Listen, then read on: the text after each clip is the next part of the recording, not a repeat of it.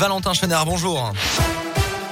Bonjour Alexis, bonjour à tous. À la une de l'actualité, ces tensions en Guadeloupe. Le gouvernement a annoncé hier l'envoi d'une cinquantaine de membres du GIGN et du RAID après une nouvelle nuit d'émeutes et de pillages. Et malgré le couvre-feu imposé face aux dérives de la mobilisation anti-pass sanitaire, le gouvernement a annoncé une réunion d'urgence demain autour notamment du Premier ministre Jean Castex et du ministre de la Santé Olivier Véran. Dans la région, un important dispositif de recherche a été lancé par les pompiers et les gendarmes en Haute-Loire. Ça s'est passé hier matin vers 8h30 après la disparition d'une femme de 64 ans la veille. Le véhicule de la personne a été retrouvé vers 11h40 au lieu dit Le Chambon à Cerza.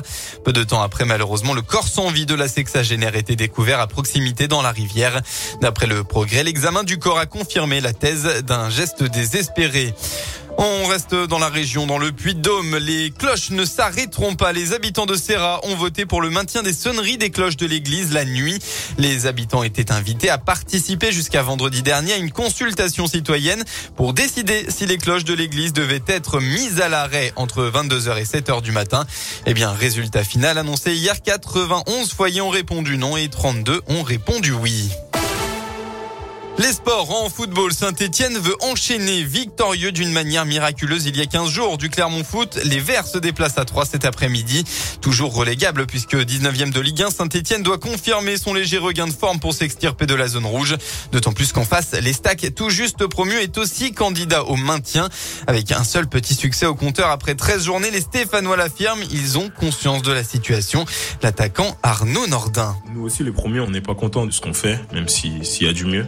Pas lâcher. Il faut que les supporters euh, sachent qu'on triche pas, on rigole pas. Sincèrement, je suis vraiment focalisé sur le fait que ce club, il faut le sauver. C'est un club mythique du, football français. J'ai été formé ici depuis 2013. Je suis ici. Santé, c'est ma vie. Je suis, je suis pas né ici, mais j'ai tout vécu ici. J'ai passé mon permis ici. J'ai fait l'école. J'ai eu le bac ici. Donc j'ai un peu tout connu ici et de nous voir dans cette situation-là, forcément, ça m'attriste parce que voilà, il faut qu'on sorte l'équipe de, de cette zone rouge et on espère amener le plus de points possible.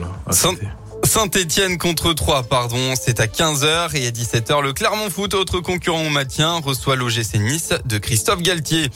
En rugby, exploit retentissant. Le 15 de France s'est offert un succès record face aux All Blacks hier. Résultat 40 à 25. Les Bleus ont frappé un grand coup à moins de deux ans du match d'ouverture de la prochaine Coupe du Monde organisée en France face à ces mêmes All Blacks. Cela faisait depuis 2009 que les Français n'avaient pas gagné contre les Néo-Zélandais. La météo en Auvergne-Rhône-Alpes, eh bien c'est la brume qui domine ce matin, en particulier dans l'Inde, le Rhône et la Loire. Elle devrait vite se dissiper pour laisser place à de la grisaille tout le long de la journée.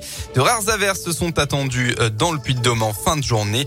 Côté Mercure, vous aurez au maximum entre 6 et 9 degrés.